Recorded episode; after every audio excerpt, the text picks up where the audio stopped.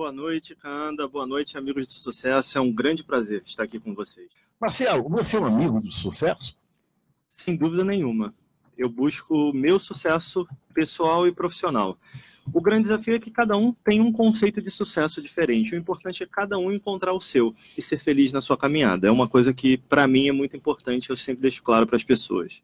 Você é engenheiro Sim. de telecomunicações. E como é que foi isso? Qual foi, o que, que te motivou a você entrar mais para esse lado mais humano de desenvolvimento? Hoje você é identificado com esse nome de desenvolvedor comportamental não é muito o que se espera de um engenheiro de telecomunicações, né? que é uma coisa fio lá, fio aqui, né? uma coisa de TI, essas coisas, não é isso? É, é uma coisa bem mais diferente, não é não? Sim. O que me levou foi que, desde meus 16, 17 anos, eu estou com 37, vou fazer 38 agora, ou seja, uns 20 anos mais ou menos, eu estudo sobre quem eu sou, o que, que eu faço na minha vida, como é que eu encontro minha felicidade, como é que eu encontro o meu caminho na vida. Só que para mim isso para mim era alguma coisa pessoal. Até que um dia eu descobri que isso também podia ser uma profissão. Quando eu estava na minha carreira, que não era nem na engenharia, eu já estava na área de negócios, trabalhando na área de negócios, de vendas, de consultoria. Muitas pessoas de outras áreas vinham até mim me pedir ajuda. E aí um dia uma pessoa que trabalhava comigo me pediu, me chamou na sala dela e me convidou se eu não queria dar treinamento com ela, que ela tinha uma empresa de treinamento, porque todo mundo vinha conversar um pouquinho comigo aquele foi o, o meu ponto inicial para perceber que eu poderia realmente trabalhar com isso e fazer isso de uma profissão. Esse e o outro ponto. Em 2005, 2006, o meu primeiro MBA que eu fiz, meu projeto foi montar uma empresa de treinamento. E eu fiz na Universidade do Estado e comecei a ser chamado também para dar palestra, para fazer uma série de eventos lá. Primeiro sábado, Canda, que eu passei o dia inteiro trabalhando, dando treinamento em empresa, de, ao ar livre, com as pessoas passando por dinâmica, e saí de lá arrepiado.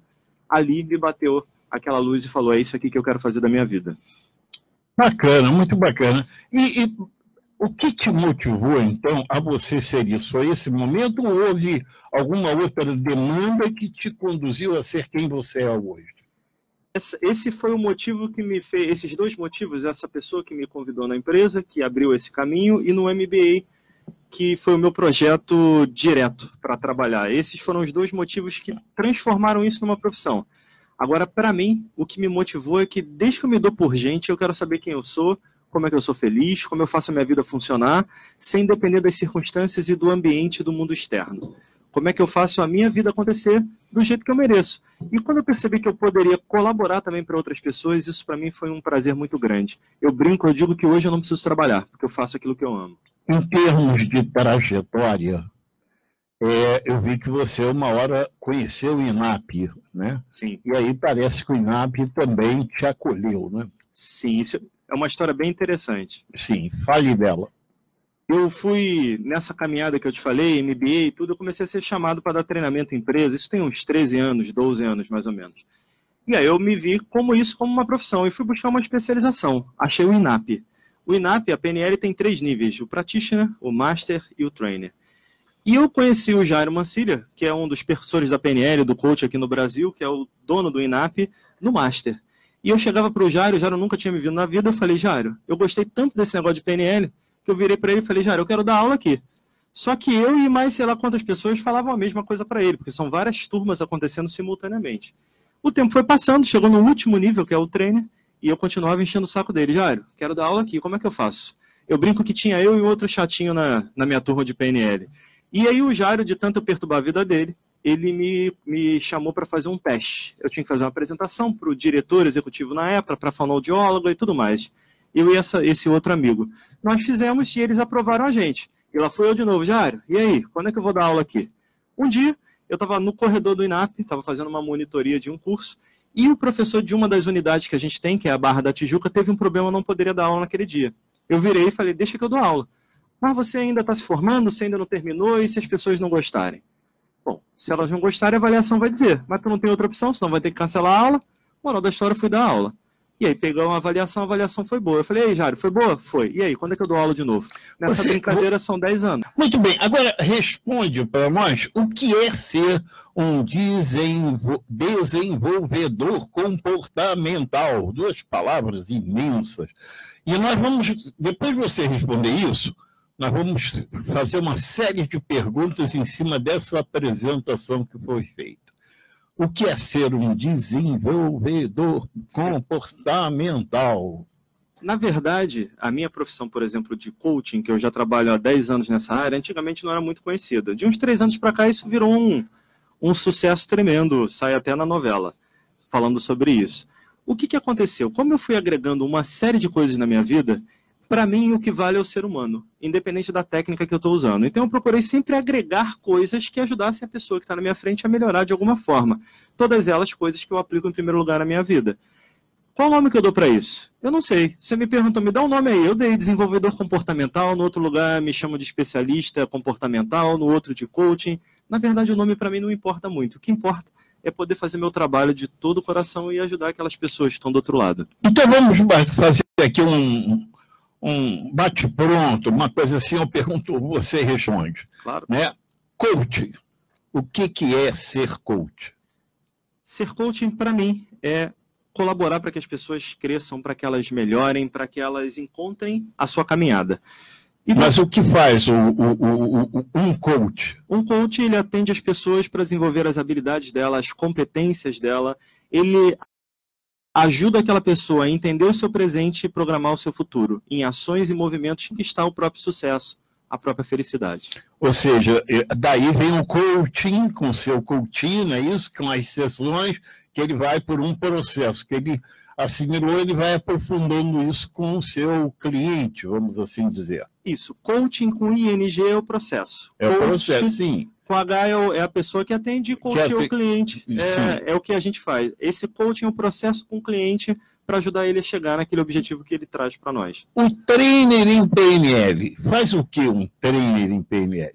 A PNL ela tem três níveis reconhecidos internacionalmente: Practitioner em PNL, que é o praticante, o Master, que é como se fosse o mestre em PNL, e o Trainer em PNL, que é o treinador, é aquele que desenvolve habilidade eh, comportamental de comunicação. Isso tudo, Canda, se a gente fosse resumir, no, na formação mínima que nós damos, essas três formações têm 300 horas. Cada uma tem 100 a 120 horas, pelo menos. O trainer em PNL, na verdade, ele entrega em vários níveis. Ele pode dar aula só do practitioner, ele pode dar aula do master, que é trabalhar as crenças da pessoa, como ele pode ajudar as pessoas a serem bons comunicadores. No meu caso, eu dou aula em todos os níveis dele. Mas para você entrar e dar treinamento em PNL, você precisa ter a formação completa. E lá no INAP, onde nós fazemos isso, você precisa fazer todas as monitorias de novo, ajudar os alunos, criar uma jornada para desenvolver aquela habilidade. Que benefício tem alguém ao fazer é, essa programação neurolinguística? O que, que é legal da PNL, o que, que ela me encantou e me encanta até hoje? PNL não é sobre alguma coisa específica, é sobre como nós funcionamos. Como é que o nosso cérebro, a nossa linguagem e o nosso corpo funcionam produzindo o nosso resultado.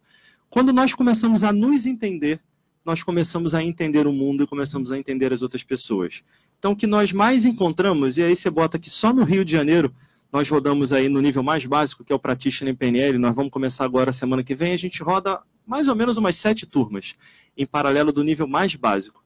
Só nisso, o que nós encontramos de pessoas que não sabem o que querem e que aprendem a identificar como elas se comunicam, se comunicar de uma forma mais eficaz, identificar o perfil das pessoas, saber gerar relacionamento, saber ressignificar um problema que aconteceu na vida dela, saber se colocar no lugar de outras pessoas, saber resolver os seus conflitos. Agora você falou de hipnose, não é isso? Sim. Qual é o lance da hipnose? Por que, que alguém faz hipnose? Aprender hipnose ou passar por, pela hipnose clínica, terapêutica? Como é que é isso? Fala um pouquinho de como você se utiliza da hipnose. Na verdade, a hipnose tem vários caminhos. Tem aquela hipnose que normalmente é, é a mais conhecida e que também traz mais preconceito para as pessoas, normalmente, que é aquela de palco, que é o que a gente olha na televisão e vê alguém fazendo um, um show de ilusionismo, algo usando aquela hipnose, fazendo a pessoa imitar uma galinha ou ela comer uma, uma cebola achando que é uma maçã. Aquilo é hipnose de palco. O que a gente trabalha é hipnose terapêutica, é ajudar a pessoa a acessar o seu inconsciente, os seus recursos e gerar as mudanças que ela quer. Só para a gente ter um parâmetro, na melhor das pesquisas, o que a gente está usando aqui agora para conversar, o nosso consciente, tem 5%. Os outros 95%, e na maioria delas vão falar de 98% a 99%, é o que está no nosso inconsciente. Então a ideia da hipnose é nos fazer relaxar, estando consciente para acessar o melhor do nosso recurso, para curar nossas feridas, para melhorar o nosso potencial, para descobrir nossos próprios recursos internos. O que é neurosemântica? O que é a neurosemântica? A neurosemântica é uma variação da PNL, onde um dos criadores, o Dr. Michael Hall, ele está sempre aqui no INAP com a gente, ele vai estar tá aqui agora em abril de novo. Eu fiz a formação para ser treinador da metodologia dele. Qual é a base da neurosemântica, se a gente fosse resumir rapidamente para os nossos amigos? É equilibrar dois eixos, performance e significado. O que isso quer dizer? Se eu só tenho performance na minha vida, mas não tenho um significado que me guie, o que, que acontece? Às vezes eu viro um workaholic, trabalho, trabalho, trabalho, mas para quê? Se eu só tenho significado, mas não transformo em resultados práticos na minha vida, eu posso viver cheio de paz e amor, mas o que, que eu vou realizar de verdade? Então, a ideia da neurosemântica é nós conseguirmos juntar isso e chegar naquilo que a gente chama de autorrealização, que é quando eu tenho o máximo do meu significado transformado no máximo de performance, em todos os quadrantes da nossa vida, na vida pessoal, na vida profissional, na vida amorosa, em todas as linhas. Por que a palavra semântica, né? Aí, já que a, a semântica é, ela fala de uma verbalização, do, daquilo que é a semente da palavra, pode-se assim dizer. Por que neurosemântica? Para os nossos. A semântica, no sentido do significado que eu disse, é a parte do significado. O que está por trás, o que nos rege, o que nos, eh, nos movimenta para aquilo que Não é queremos. só, então, a semântica da, da verbalização. Não. É a semântica do nosso significado, no sentido de significado. E a neuro é a performance, transformar isso em fisiologia. Mas a própria palavra significado tem uma semântica, não é isso? Sim todas as palavras têm tem uma, uma semântica. semântica. A ideia é, a nossa vida também tem uma semântica. E aí, como você traz isso para um, para um aprendizado? Qual é a lição que se passa? A lição, nós temos formações como a da programação neurolinguística, igual, practitioner, master e trainer, com umas diferenças. A neurosemântica também tem. Também tem, com algumas diferenças, e tem um treinamento que provavelmente é esse aí também da Juliana, que é acessando o seu gênio pessoal, autoliderança. Do próprio Michael Hall. Do né? próprio Michael Hall que nós damos aqui, nós devemos dar agora em abril, aqui no INAP, que é, a base é o quê? São 14 técnicas para você encontrar o teu poder pessoal, diferenciar autoestima de autoconfiança, trabalhar o teu prazer, onde você quer colocar prazer, onde você quer tirar prazer, trabalhar os teus significados mais profundos, os conceitos que te atrapalham, tudo isso te colocando em movimento na direção que você escolhe. Que bacana.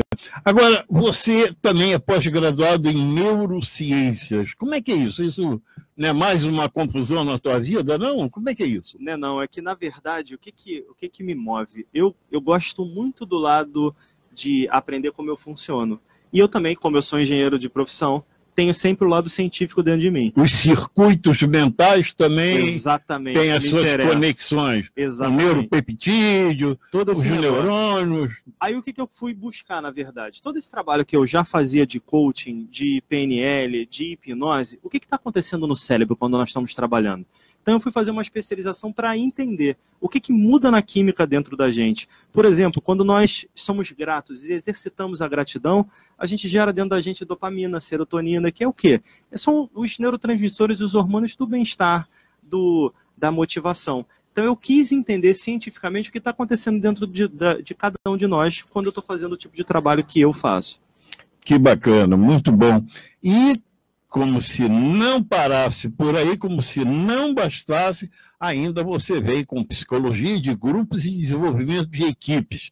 Fala disso. Para resumir, Canda, para mim, autoconhecimento é uma porta que só tem entrada. Nós nunca mais saímos dela. É o que eu sempre digo quando estou dando treinamento. Então, eu estou sempre melhorando. Por exemplo, a psicologia de grupo e desenvolvimento de equipe. Eu faço muito coaching em grupo, eu atendo muita empresa, dou muito treinamento em empresa, faço coaching executivo, coaching de grupo. Eu fui pegar isso para ver a teoria também que está por trás, as dinâmicas que estão por trás, numa outra visão, para agregar no meu dia a dia. Muito bacana. Nosso tema hoje é liderança.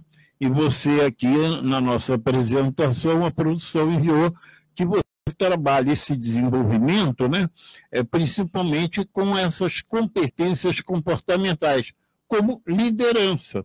Então, como você vê isso é, na vida do indivíduo? O indivíduo, para viver bem, ele tem que ser um líder? Eu acredito que todos nós precisamos ser líderes da nossa própria vida. No nosso dia a dia, nos nossos convívios, Às vezes nós estamos liderando, às vezes nós estamos sendo liderados. Então nós temos que aprender a como lidar com isso, como trabalhar isso na nossa vida. Eu não preciso virar presidente de empresa, diretor de algum lugar, mas eu preciso ser o presidente da minha própria vida, fazer a minha vida acontecer do jeito que eu escolho, cuidar da minha saúde, cuidar da minha família, cuidar de tudo aquilo que é importante. E se eu não liderar o meu caminho, quem vai liderar esse caminho? Entendi, muito interessante, né? Muito válido. Quais são, agora vamos fazer algumas perguntas, porque além disso, o homem é escritor, né? Eu ainda ia falar outras coisas, com o tempo a gente vai abordando, ó, tem negociação, comunicação, relacionamento, um monte de coisa. Você está completo, né? Isso é muito bom. É, existe algo que você não faz? Tem aquela pergunta, o, o que eu sei que sei, o que eu sei que eu não sei, o que eu não sei que não sei, mas no seu caso aí, você está sabendo tudo. Diz para mim, Na... o que que falta, você acha que falta para você ficar mais completo? Na verdade, nós somos, eu, eu vejo muito a evolução como uma espiral. Então, nós sempre temos mais um nível para alcançar naquilo. Então, um exemplo disso. Agora, eu dou formação de hipnose. Eu estou fazendo nesse momento, com a minha esposa que está aqui no estúdio, uma pós-graduação em hipnose clínica. Eu queria, então, dizer quais são os seus focos do seu trabalho hoje eu tenho três focos básicos, vamos dizer assim. As formações com certificações internacionais, e aí tem coaching, PNL, hipnose, neurosemântica, como a gente viu. Eu tenho um outro foco, que é o trabalho em empresas, que aí eu faço coaching executivo, eu faço coaching de equipe, eu dou diversos treinamentos de liderança, eu faço programas de desenvolvimento humano na empresa, de ano, seis meses, às vezes mais tempo, nisso tudo. E a terceira parte, que são os meus projetos. Cada livro desse que você leu, Transformando Pessoas, Transformando Dinheiro em Liberdade, esse que você tem aí, o Transformando Gestores em, em Líderes, que eu trouxe aqui para você ver. Todos esses projetos não são só livros. Todos eles têm workshops, treinamentos e uma série de trabalhos baseados nele que eu vou fazendo. O que, que tem nesses livros, por exemplo? Ele é a compilação de tudo isso que eu faço. Eu transformo isso. Esse que é o nosso tema de hoje transformando gestores em líderes, que eu nem lancei, eu acabei de pegar o livro, vou lançar ainda esse mês oficialmente. Qual é a ideia desse? São ferramentas que eu uso no meu dia a dia na empresa. Well, estou mostrando aqui o livro que é o Transformando Gestores em Líderes, né? Quer dizer, o cara hoje que é só um gestor, ele perde se ele não for líder, né? Sim. Ele tem que desenvolver uma série de competências. No meu trabalho, eu sou muito prático. Eu adoro uma teoria, eu adoro entender como as coisas funcionam, mas para mim tem que ter praticidade. Qual é a ideia desse livro? Praticamente todos os capítulos são práticos. Eu vou falar de feedback, eu vou dar cinco passos para você criar um feedback. Eu vou falar de você escutar ativamente, vou dizer oito coisas que a gente precisa escutar e como escutar e trabalhar cada uma delas e diferenciar cada uma delas. Eu vou falar de como você vai estruturar o teu tempo e como delegar, e a gente vai dar exemplos. Tudo é sempre com dinâmica. E cada um desses projetos sempre trans, se transforma em treinamentos que às vezes eu dou em empresa, às vezes eu dou aberto para o público mesmo. Em que, que a PNL pode ser útil na vida das pessoas? O nosso ouvinte, o nosso internauta, ele está assim, esse negócio deve ser bom. O que, que eu vou aprender programação neural? O que, que eu vou aprender? Eu vou ser um programador? Eu vou mudar? O que, que eu vou fazer? O que, que você pode falar? Por exemplo, para andar, para escovar o dente, nós normalmente fazemos isso sem pensar. Isso são programas que já estão instalados na nossa mente. Como esse, tem uma série de programas. O programa, por exemplo, quantos, quantos dos nossos ouvintes, quantos das, dos nossos amigos, por exemplo, não se pegaram em algum momento da vida dizendo para si mesmo, na mente, eu acho que esse negócio não é para mim. Eu acho que eu não tenho capacidade para isso. De repente eu preciso fazer mais um curso, já fez 10, 15 cursos, mas não consegue gerar movimento naquela área da vida. A PNL nos ajuda a entender esses programas que nós criamos e descobrir o que funciona e o que não funciona. E escolher também quais novos programas que nós queremos criar. Por exemplo, por que, uma pessoa fala rápido e a outra fala mais devagar? O que está acontecendo dentro dela? Como é que eu posso me adequar à linguagem dela? O que, eu preciso para gerar um relacionamento eficaz? Como eu posso me relacionar com qualquer pessoa trabalhando na área de interseção, no que tem em comum entre nós? Em vez de querer projetar aquilo que eu sou nela. Eu costumo falar, às vezes, quando eu estou dando treinamento, que se eu peço alguma coisa, nós trabalhamos juntos, por exemplo, Kanda, e eu te peço alguma coisa e você não entrega do jeito que eu queria, eu fico chateado contigo, porque você não entregou do jeito que eu queria. Agora, se você ou todo mundo fosse como eu, se a minha esposa que está aqui fosse o Marcelo Felipe, os meus amigos fossem Marcelo Felipe, todo mundo fosse igual a mim, eu também ia reclamar. Ser humano, nós seres humanos, estamos sempre reclamando. A ideia da PNL é olhar para dentro e perceber que tudo tem solução. Se eu quiser me conhecer, se eu quiser olhar para dentro e descobrir quando dói uma parte do meu corpo, qual é a mensagem que isso está trazendo para mim? O que, eu posso aprender com isso? Quando eu tenho uma sobrecarga, como isso vem no meu corpo? Quando eu gero uma fobia, um medo de alguma coisa, o que eu posso fazer para mudar isso? Quando eu estou amargurado com alguma pessoa, com alguma situação, como é que eu posso deixar isso ir? Então a PNL ela tem técnicas para tudo isso, para curar fobia, para Quer trabalhar... dizer, quando uma pessoa vai fazer um curso de programação, o, o, primeiro estágio, que é practitioner, ele vai praticar, vai aprender uma série de técnicas em que ele treinando, ele vai perceber que ele pode navegar em estados de recursos. Ele, ele vai ter mais recursos para poder ter mais êxito, melhores relacionamentos, se entender melhor, entender melhor os outros. É isso, mais ou menos, que a gente pode é passar? O primeiro nível é exatamente isso: ressignificar coisas, resolver conflitos, entender a comunicação, aprender a nos comunicar melhor. O segundo nível, que aí a pessoa tem que passar pelo primeiro, aí é um pouco mais profundo, é entender quais são as nossas. Já é o master, né? Já é o master. Quais são as nossas crenças? Quais delas estão atrapalhando? E aí nós temos um problema, porque grande parte das nossas crenças que nos limitam estão afastadas da nossa consciência. Aí, por exemplo, entra a hipnose. A hipnose é uma das bases que a PNL usa, é uma das bases que a PNL estudou para fazer esse movimento de transformação interna. E isso é que para mim é apaixonante na PNL. É uma forma de você se conhecer, é uma forma de você olhar para dentro para depois olhar para fora. Marcelo Felipe, na sua opinião, o que o mundo mais tem precisado hoje em dia? É uma pergunta difícil ou você consegue responder rapidamente? Eu não sei se a pergunta é difícil, se a resposta é difícil. O que eu sei é que aplicar na vida é difícil. Opa! O que, que eu quero dizer com isso? Quantas horas por dia nós trabalhamos? Oito, dez, algumas pessoas mais do que isso. Mas uma pergunta que eu sempre faço é: e quanto tempo por dia nós dedicamos ao autoconhecimento? A olhar no espelho, ver quem nós somos, a perceber como foi o nosso dia, o que, que nós podemos fazer melhor para ser, sermos seres humanos melhores. Nós damos muita ênfase no sucesso externo, esquecemos que o único sucesso sustentável é aquele que vem do nosso coração. Então, vocês que estão nos assistindo, que estão nos ouvindo, o que, que vem do seu coração? Tem um monte de coisa na internet, tem um monte de coisa na televisão, tem um monte de coisa no mundo que parece legal. Quando você olha para ela, é aquilo que é legal para o teu caminho? O que, que o teu coração diz sobre isso? O que o mundo precisa, no meu ponto de vista, é ouvir mais, cada um de nós, o seu próprio caminho. Porque o meu caminho é um, o Jário que veio aqui tem um caminho diferente, cada uma dessas pessoas a gente pode falar dos mesmos assuntos, interagir nas mesmas coisas, mas cada um faz do seu jeito. Isso torna cada um de nós seres humanos especiais. A pergunta é: como é que nós estamos exercendo essa especialidade? Será que nós estamos olhando para nós mesmos? Ou quanto que a gente está seguindo caminhos que são externos? E resumindo tudo o que eu falei, olha para dentro, segue o teu coração, que você vai fazer a tua vida acontecer do jeito que você merece. Então o que você entende é que o que o mundo mais precisa hoje é olhar para dentro, né? Olhar é poder dentro perceber o seu interior, não é isso? isso. É, como é que você vê o coaching hoje no mercado?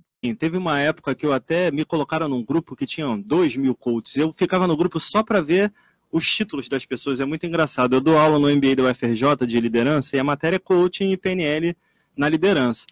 Só para dar como exemplo para as pessoas, porque hoje isso ficou na moda. Que eu acredito, o coaching tem muito a agregar. O que a gente não pode esquecer é que do outro lado tem um outro ser humano que vai ser cuidado. E para ajudar esse ser humano, nós temos que saber até onde vai o nosso trabalho e estar preparado para ele. No meu trabalho, por exemplo, eu não trabalho sozinho, eu tenho uma série de parceiros. Eu tenho parceiros que são psiquiatras, que são psicólogos, terapeutas dos mais diversos. E quando aquele trabalho não está na minha seara ali de atuação, eu indico outro parceiro talvez esse seja um grande cuidado que nós temos que ter, porque não é um cursinho de um final de semana que vai ensinar ninguém a ser coach. É uma vida. Você viu quantas vezes eu volto a estudar e eu continuo estudando e até hoje, e eu vou continuar minha vida inteira assim. Isso, para mim, é uma coisa fundamental. Cuidar do ser humano que está do outro lado é algo muito importante e a gente tem que respeitar ele. Esse e é, é um ponto importante. E é importante dizer, né, Marcel? Por exemplo, eu quando fiz um coach com uma certificação internacional, eu fiz parte da primeira turma do Randy Stefano, né? E que foi no próprio INAP, né? Sim. Então, isso, se não me falha a memória, deve ter sido 2007, mais ou menos? Sete, não, não, não, não. Antes. Bem, bem antes, bem antes, 2004, 2003, por aí. E por aí, eu não me lembro, confesso que eu não me lembro. E eu me lembro que naquela época é, a gente já estranhava né, é, o coaching que até então vinha sendo dito.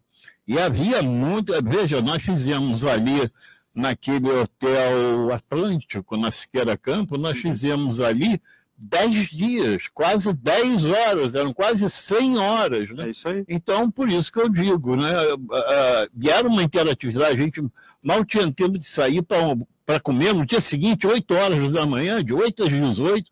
Então, eu, eu fico achando assim, como se coaching hoje está muito banalizado, né? Sim, então um pouquinho. É, acaba... E as pessoas não percebem que tem que, às vezes, você, para ter uma certificação, tem que ter quantas mil horas para você ter realmente um, um reconhecimento, né? E, outra coisa, Canda, se você quer um coaching para a sua vida, para agregar como uma metodologia, tudo bem, você vai fazer um curso, você vai fazer uma formação, ela vai agregar demais. Você quer isso para a sua profissão, não é uma formação, você não vai parar de estudar nunca mais. Eu continuo sempre me atualizando, de vez em quando vem um modelo novo, eu olho o modelo novo para ver o que eu tenho para aprender, e as pessoas que trabalham com a gente da mesma maneira. Então, isso é uma profissão onde a atualização tem que ser constante, e a gente tem que entender os nossos limites também. Eu, particularmente, acho que um psicólogo, quando ele estuda coach, ele tem uma mudança, ele tem um, um upgrade tremendo na sua performance clínica terapêutica. Quando ele faz PNL, então, é muito mais forte. E aí eu te faço uma pergunta que eu tenho feito a muita gente. Imagina o nosso ouvinte, o nosso internauta, ele diz, poxa, gostei disso da PNL, bom isso, né? Ih, rapaz, agora chegou o negócio aí, coach. O que, que eu faço primeiro, PNL ou coach? Eu tenho a minha resposta. Você diria o quê? Se a pessoa está fazendo para ela, para ela se conhecer, para entender melhor ela e o outro, eu começaria pela PNL. É a minha visão. Porque a, PNL, a do Noélio também é a mesma, Sim. começar pela PNL. É, é porque a PNL e o coach andam de mãos dadas, um complementa o outro. Eu conheço praticamente todas as instituições maiores, o trabalho deles, o conteúdo deles. Todos eles levam PNL dentro. Então, quando você conhece PNL, a maioria usa a PNL embutida nas suas formações de coach. Então, para mim, a PNL acaba sendo uma base maior, porque ela te dá mais subsídio. Não, e o coaching sem PNL me parece muito.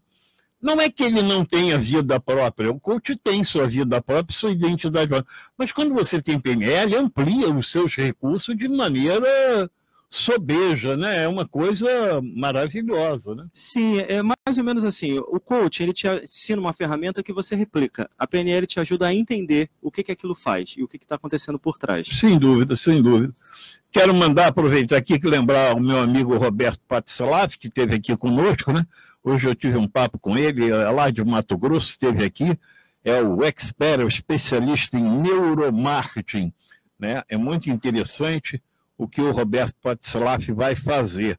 Vocês devem é, saber de que ele está fazendo um grupo de 21 dias, onde você paga apenas 21 reais, um real por dia, onde você vai ter uma série de instruções para você estar semeando a sua prosperidade. Eu já já vou encontrar isso para falar para vocês. Aproveitar e mandar meu abraço aqui para nossa querida Tambasco, nossa querida amiga, né? Tiago Madaleno, olha quanta gente bacana aqui, Otávio Dutra, muita gente aqui, César Martins, muito obrigado a todos pelo carinho. Você acha que o coaching pode ajudar as pessoas? De que forma? Eu acredito demais nisso. Tem dias do meu trabalho que eu só faço isso. Às vezes eu atendo seis, sete pessoas num dia principalmente quando eu estou atendendo em empresa.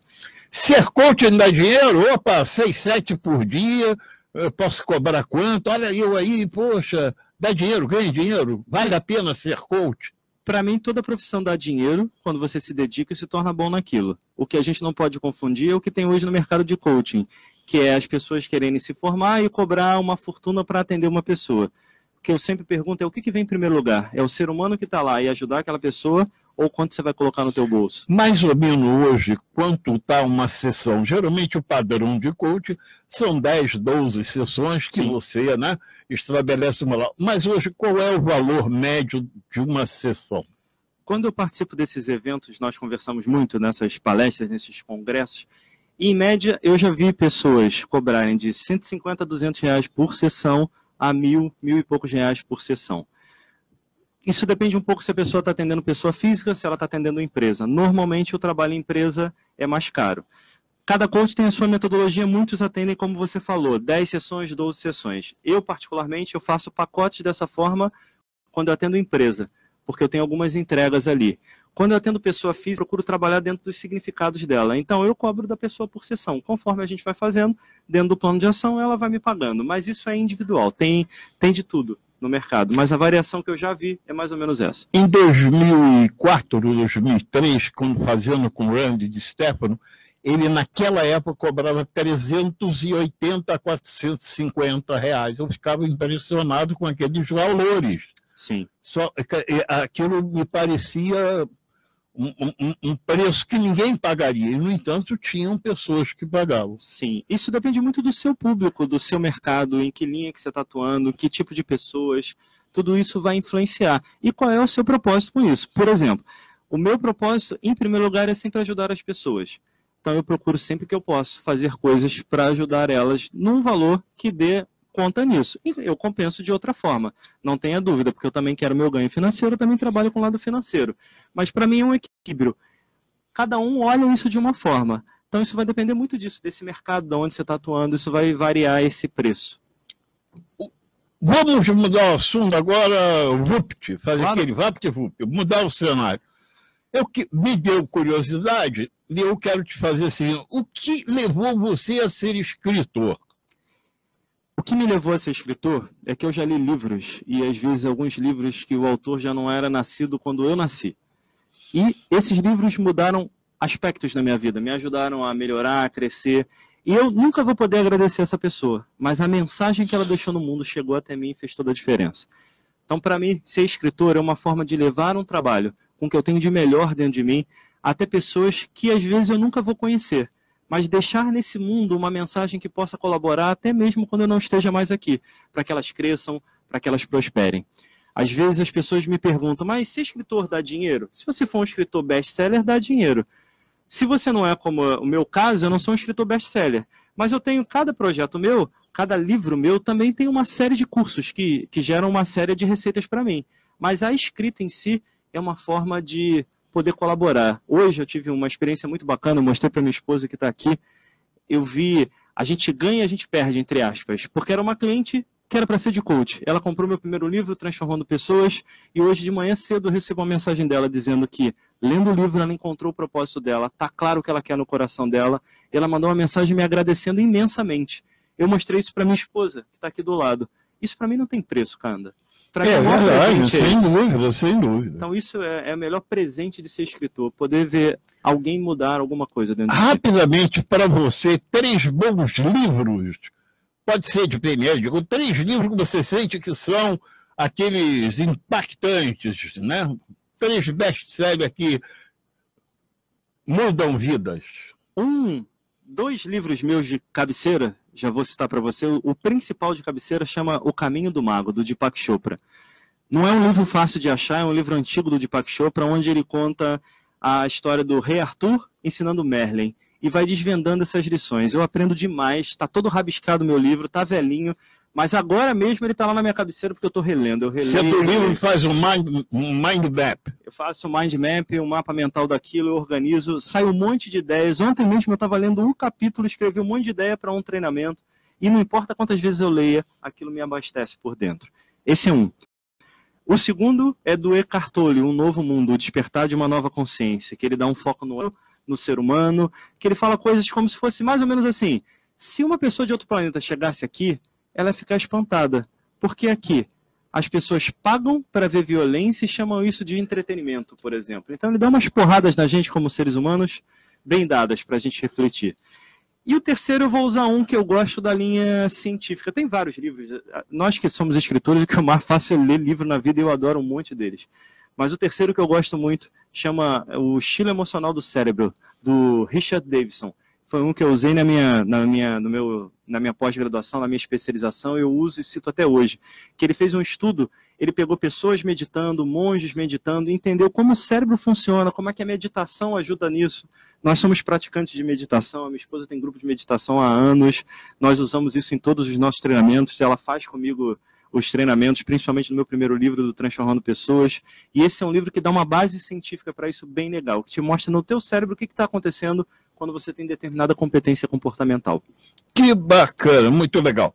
Bom, vamos, estamos quase nos aproximando do nosso querido Lauro Barilari, né? Daqui a pouco, o momento do empreendedor com ele. Então, vou correr um pouquinho aqui para a gente não ficar para trás. Como é que você, que é um líder, que tem um livro que fala transformando gestores em líderes, como é que você vê o modelo de liderança nas empresas de hoje? Hoje eu vejo muito um modelo de transição. O que é um modelo de transição? A gente ainda encontra muito chefe daquele que manda e alguém faz, as pessoas que usam o poder para conseguir alguma coisa. E eu vejo muitas pessoas virarem e falarem que isso não funciona. E não é verdade. Funciona. A pergunta não é essa. A pergunta é a que preço?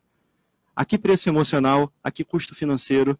Então já teve empresas que eu fiz tra alguns trabalhos de treinamento, de coach nessa área de liderança e que a gente fez algumas contas onde essas empresas ainda tinham líderes desse tipo e a gente viu no papel que financeiramente é muito caro hoje quando as pessoas não gostam do que elas estão fazendo.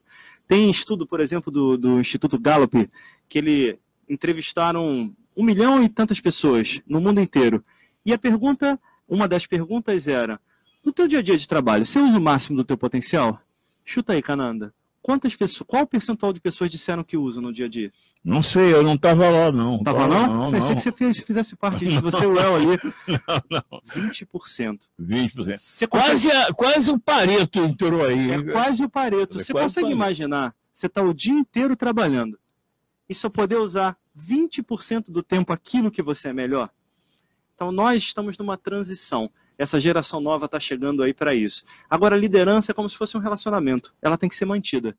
O que, que um líder precisa primeiro para ser um, um, líder, mas um bom líder, né? Primeiro ponto é ele se reconhecer e reconhecer suas próprias habilidades, suas próprias características e desenvolver. E perceber o que, que ele quer com a liderança. Nesse livro, por exemplo, logo no início, eu já vou fazer uma série de perguntas e vou perguntar o que, que você quer com a tua liderança, qual a atitude que você quer levar, que habilidades, até chegar qual é o teu propósito. Você quer, líder por, quer ser líder por qual motivo? Quando a gente fala de empresa, não é todo mundo que quer ser líder. Eu faço alguns trabalhos em várias empresas de todos os portes. E às vezes eu já encontrei, eu já tive que bater um papo com um presidente de uma empresa, que ele tinha para ele, ele é um cara altamente empreendedor, com nível de qualidade de entrega muito grande. Só que ele queria transformar todos os funcionários em empreendedores, em líderes. E não dá. Não dá, nem todo mundo tem esse perfil, nem todo mundo quer isso. Não é nem o perfil, o perfil você desenvolve, mas nem todo mundo quer. Então a primeira coisa é, você quer ser líder de quê? Uma coisa é certa, que todos nós precisamos e nós já falamos aqui cada um de nós precisa ser líder da sua própria vida. E qual é a ideia desse livro aqui? Que um dos treinamentos que eu mais dou e que mais me chamam para fazer, principalmente em empresa, é de liderança. E um dia ela me perguntou, por que você não tem um livro de liderança? Porque me chamam muito e aí leva meus livros transformando pessoas, transformando dinheiro em liberdade. Estava faltando de liderança. O outro fator que me fez escrever é que eu leio muita coisa de liderança que eu gosto muito, mas a maior parte é teórica. A teoria de como você faz e há uma teoria do que foi descoberto. A ideia desse livro, ele tem mais ou menos 128 páginas, é ser prático. Então você vai ler cada capítulo. Eu, como a minha abordagem é sempre de coach, você vai ver que eu vou fazer um monte de perguntas. Para quê? Para a pessoa praticar. Então, quando eu falar de feedback, eu vou dar um modelinho para ele trabalhar o feedback. Quando eu falar de delegação, eu vou dar um modelo para ele delegar. Quando eu falar de como você resolve um problema, eu vou dar lá oito passos para ele resolver um problema, como ele faz passo a passo. Então, é bem prático para a pessoa pegar e aplicar na vida dela. E eu procurei fazer um pouco mais curto do que os outros, menor, com 120 e poucas páginas para ser bem direto ao ponto, como o Jairo gosta de dizer muito. Você falou assim, ser claro e tal. Aí agora eu vou, me, me, me, veio na mente assim, qual a importância que você dá, ou se é que tem, a importância de uma comunicação clara na nossa vida. E como é que nós poderíamos falar desse aspecto de clareza, né? O que, que acontece muito, Kanda? Quando nós falamos com as pessoas, nós achamos que elas estão entendendo o que nós estamos pensando. Mas, no máximo, elas estão entendendo as palavras que saem da nossa boca. Então, quando eu estou lidando com qualquer outra pessoa, tem um outro modelo de mundo do outro lado. E eu preciso aprender a usar as palavras que entrem nesse modelo de mundo. Quando a gente usa palavras como amigo, desconhecido, para cada um de nós aqui, para cada um dos nossos amigos que está nos assistindo agora, se eu pedisse para eles pegarem uma folha e descrever o que é amigo para você, o que é desconhecido, cada um de nós vai dar significados diferentes para isso. Então, cada palavra que cada um de nós usamos, ela contém um código. Eu digo que esse, quando eu uso as palavras que o Kaanda, por exemplo, usa e comunico numa forma que o Kaanda entenda, eu estou usando as suas palavras, eu estou usando os códigos que abrem a porta da sua mente e me dão permissão de chegar lá para um entendimento melhor para você. Bom, é, é, que você falou assim, me, me lembrou da modelagem. Modelagem de PNL. Na verdade, a comunicação é uma modelagem em tempo real. Eu tenho que entender como você está se comunicando, que é o que as pessoas aprendem no nível mais básico da PNL. Como é que as pessoas estão se comunicando? Que palavras elas usam? Elas processam mais imagens, sentimentos, sensações? É o que ela está ouvindo? É uma conversa interna? Como você também já estudou. É pegar isso tudo e devolver para a pessoa aquilo que eu preciso que ela entenda, o que eu quero que ela entenda, dentro dessa linguagem. Que dicas, se é possível, não sei, né? Que dicas você pode dar agora para quem está nos assistindo? Agora, eu não sei que tipo de dica. Você acha que eu devo pedir que tipo de dica? De liderança, de PNL, de coach? Que tipo de dica? Talvez para a vida? Para a vida? Boa, boa, que é mais genérico. Caixa então, em todas as pessoas? Que encaixe isso. Eu queria que você desse umas dicas com a tua experiência para que as pessoas pudessem, na estrada da vida, caminhar com mais liderança, uma, uma melhor performance, né? melhorar nos relacionamentos. A base, Kanda, para mim, está em dois pilares fundamentais. Para qualquer coisa na vida, seja liderança, seja relacionamento, seja se comunicar bem, seja viver bem e, principalmente, para ser feliz e termos o sucesso que todos nós merecemos. A primeira delas é responsabilidade eu preciso assumir a responsabilidade para botar culpa no mundo, culpa no outro. Se tem alguma coisa que não está me agradando com a minha esposa, eu não posso botar culpa nela. Eu tenho que descobrir qual é a minha parte, reconhecer e transformar isso. E o segundo fator, além da responsabilidade, é o movimento. Não adianta reconhecer. Se eu ficar pensando demais nas coisas e não fizer nada com elas, eu crio um diálogo interno na minha mente que eu brinco com as pessoas e digo que vira o trombeteiro do apocalipse, que é só desgraça que vem do que não está funcionando. Eu preciso pegar essa responsabilidade, com essa conscientização do que está acontecendo na minha vida e transformar em movimento real. Quando eu gero movimento, Kanda, eu tenho feedback real. o resultado do meu movimento vai dizer se eu estou no caminho certo ou se eu tenho que melhorar. Aí eu realmente sei. Se eu não gero movimento, eu fico pensando, mas será? E será? E se eu for por aqui? E se eu for por ali? E eu nunca sei. Aí esse trombeteiro, esse crítico, fica falando e a minha vida fica parada na nossa mente, na nossa própria mente como um todo. Maravilha. Que é o que está acontecendo hoje, depressão e ansiedade. Está na hora das pessoas assumirem a responsabilidade e gerar um movimento. E esse movimento vai dar o feedback, que vai mostrar qual é o ajuste que ela tem que fazer na direção. É, um relacionamento de pais e filhos, né? É, onde você realmente vê que alguma coisa está errada. O que, que você dá de dica nesses três passos, nesses três. Um exemplo, você tem como trazer isso? Sim, claro. Primeira coisa, pais nós temos sempre que respeitá-los e agradecê-los, porque minimamente eles nos colocaram no mundo. Segunda coisa, quando eu vou, às vezes as pessoas me perguntam, como é que é você na tua família? O dia inteiro tu tá olhando o comportamento, tá ajustando, tá trabalhando com isso. Quando você chega em casa, o que, que acontece? É óbvio que faz parte do meu trabalho enxergar o que está acontecendo. Mas quando eu estou na casa dos meus pais, e antes de vir aqui eu fui jantar com eles, fui visitá-los, eu só sou filho. Eu chego lá para dar um beijo no meu pai, cheguei lá para levar um livro para meu pai e para minha mãe desse que chegou, dei um beijo, fiz uma dedicatória para eles e eu sou sou o filho. Eu não estou ali para mudar ninguém, eu não estou ali para transformar ninguém. A minha única responsabilidade é ser o melhor filho que eu posso Olá. ser. Hoje eu estava gravando, inclusive, sobre esse tema de um, um, livro que eu tenho com o amigo Elton Messias, que a gente tá, vai escrever, vai lançar também esse ano ainda, de relacionamentos. E um dos temas era exatamente esse Como é que isso acontece? Primeiro, a minha responsabilidade. Se é o meu filho, se é minha esposa, se é meu pai, naquele momento, qual é a minha responsabilidade? O que, que eu levo para lá? Quando eu assumo a minha responsabilidade, a segunda coisa que eu tenho que tirar é a cobrança do outro, de querer dizer o que o outro tem que fazer para me fazer feliz. Só tem uma pessoa que pode me fazer feliz. Eu. Ninguém mais pode. Quando eu estou do lado da minha esposa, é para a gente compartilhar alguma coisa. Se eu delegar para ela a minha felicidade, eu vou ter problemas no meu relacionamento. Quando eu estou com meu filho, eu tenho que ter responsabilidade e querer que ele desenvolva melhor. Se eu delegar para ele a missão de fazer aquilo que eu não fiz na minha vida, dos sonhos que eu não vivi, eu vou projetar nele alguma coisa que não sou eu. E aí a gente começa a projetar um no outro e se perde no nosso próprio papel de vida.